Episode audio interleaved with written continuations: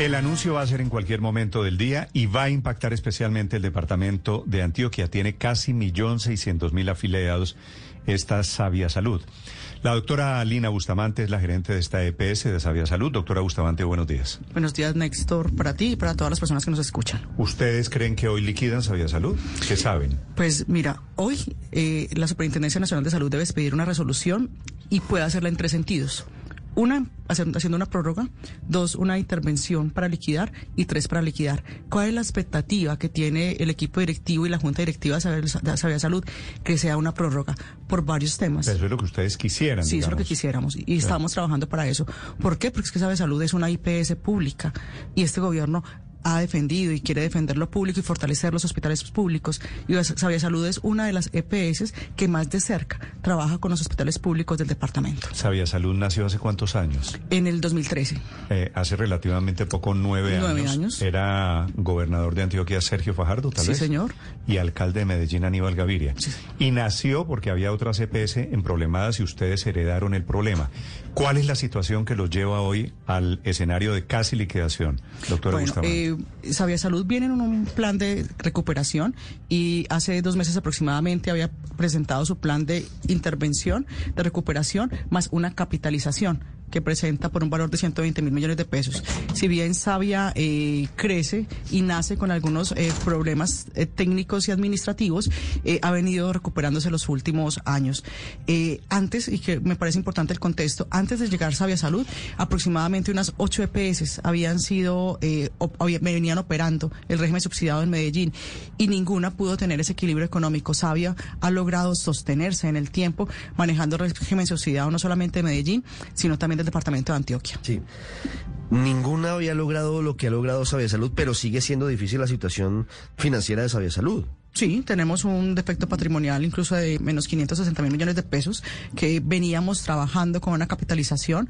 Eh, el 50% eh, de esa recuperación era vía capitalización y el otro 50% vía utilidades. ¿Y a qué obedece? ¿Por qué es tan difícil que, que se logre el punto de equilibrio en la CPS aquí en Antioquia, en Medellín? Bueno, hay, hay, un tema estructural de hace muchos años y es que, y lo pueden revisar, incluso con el mismo ministerio y con los organismos de control, el costo en salud en el departamento de Antioquia sí es más alto eh, que en los otros departamentos es un tema histórico que se ha, venido ajustando. Eso es lo que no ha permitido que en general haya equilibrio en la prestación de servicios de salud, perdón, en la, en la, en la administración del aseguramiento en el departamento de Antioquia. ¿Esa sola es una causal de liquidación? Es decir, eh, eh, ese, esos números en rojo, solamente por números en rojo, ¿son realmente, en su opinión, una causal para que esa salud sea liquidada o se debe mirar otros factores? No, hay otros factores que tenemos que revisar, que son los indicadores de, salud. ¿Y cómo están esos indicadores? No, los indicadores de salud eh, vienen hay varias cosas que hay que revisar de los indicadores de salud.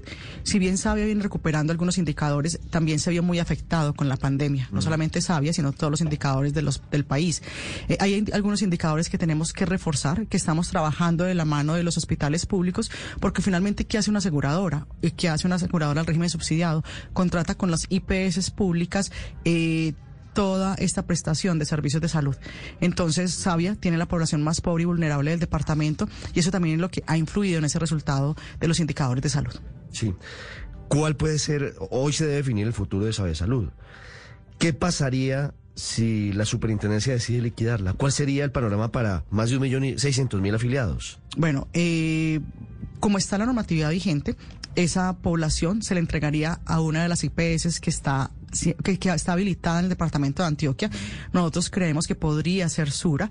Eh, esto también implicaría que Sura recibiría aproximadamente unos 800 mil usuarios o más, pero también indicaría que en muy pocos meses Sura también tendría que capitalizar esos usuarios que recibe por el patrimonio adecuado que debe cumplir, que es el 8% de los ingresos de una EPS.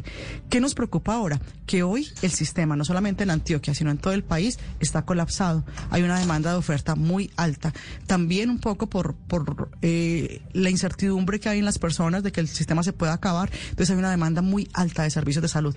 Hoy es difícil encontrar oportunidad en consultas, en ayudas diagnósticas. pero, pero, pero eso es muy importante.